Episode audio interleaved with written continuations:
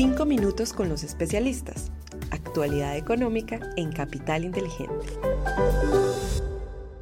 Hola, un saludo muy especial para todos. Hoy es lunes 30 de octubre de 2023. Somos Susana Arenas y quienes habla Juan José Ruiz. Les damos la bienvenida a nuestros 5 minutos con los especialistas, el podcast donde semanalmente analizamos la actualidad económica y es realizado por la Dirección de Estructuración en Mercado de Capitales de Bancolombia y el Content Marketing de Bancolombia los datos económicos más importantes de la semana. Muy bien, comenzamos este episodio contándoles que la semana cerró nuevamente con fuertes desvalorizaciones para los principales índices de Estados Unidos y los mercados globales. Además, se conocieron los datos del PIB en Estados Unidos que superó las expectativas y el de inflación alineado con el consenso de los analistas. Aunque la semana se caracterizó por reportes de resultados corporativos positivos, el mercado mantiene su sentimiento negativo en un panorama de altas tasas y conflictos geopolíticos.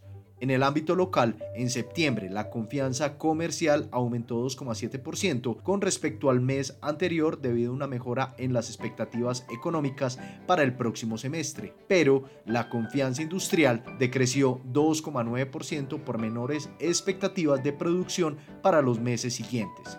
En cuanto a los datos económicos de la semana, el martes 31 de octubre se conocerá la decisión de tipos de interés del Banco de la República y el miércoles 1 de noviembre la decisión de la Fed.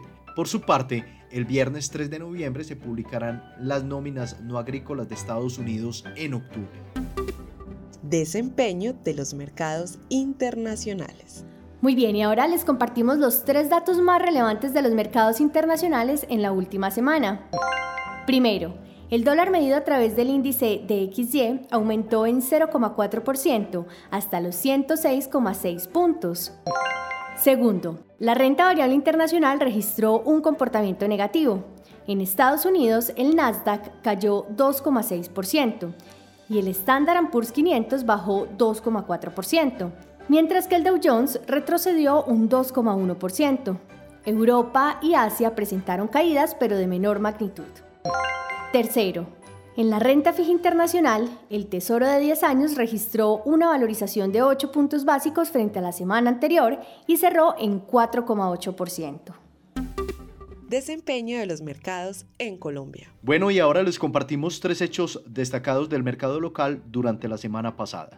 Primero, el peso frente al dólar presentó un comportamiento bajista y cerró en 4.109 pesos por dólar, es decir, 2,8% por debajo del cierre del viernes 20 de octubre. Segundo, la renta fija registró desvalorizaciones generalizadas.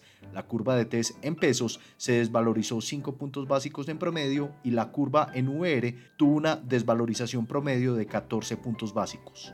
Tercero, el índice MSCI Colcap tuvo un comportamiento negativo en la semana y cerró en 1094 puntos, es decir, 2,1% por debajo del nivel de cierre del viernes 20 de octubre desempeño de los fondos de inversión colectiva. Les contamos que los fondos de inversión colectiva de liquidez y de renta fija presentaron un desempeño positivo durante la semana pasada, mientras que los fondos balanceados y los fondos de acciones tanto globales como locales presentaron un comportamiento negativo.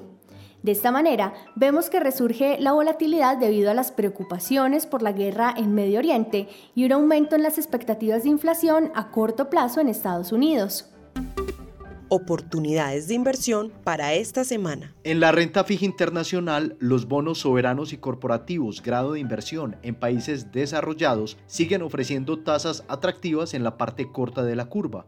En cuanto a la renta variable internacional, nuestros expertos se mantienen neutrales con un sesgo al alza buscando activos de calidad para aprovechar las caídas de las últimas dos semanas.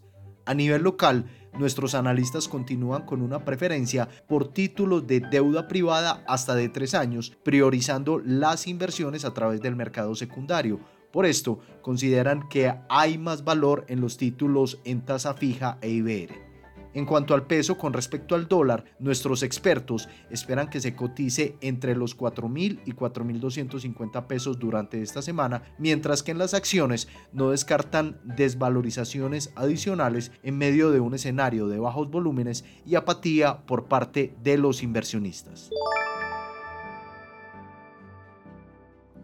Bueno, así llegamos al final, pero antes de despedirnos, les invito para que nos dejen una calificación de 5 estrellas en Spotify y en Apple Podcast. Además, recuerden que pueden suscribirse al informe semanal en el enlace que encuentran en la descripción de este episodio. Susana, gracias por acompañarme en este espacio y en especial a todos nuestros oyentes por escucharnos hasta el final. Les esperamos la próxima semana en un nuevo episodio de Los 5 Minutos con los especialistas. Un feliz resto de semana para todos.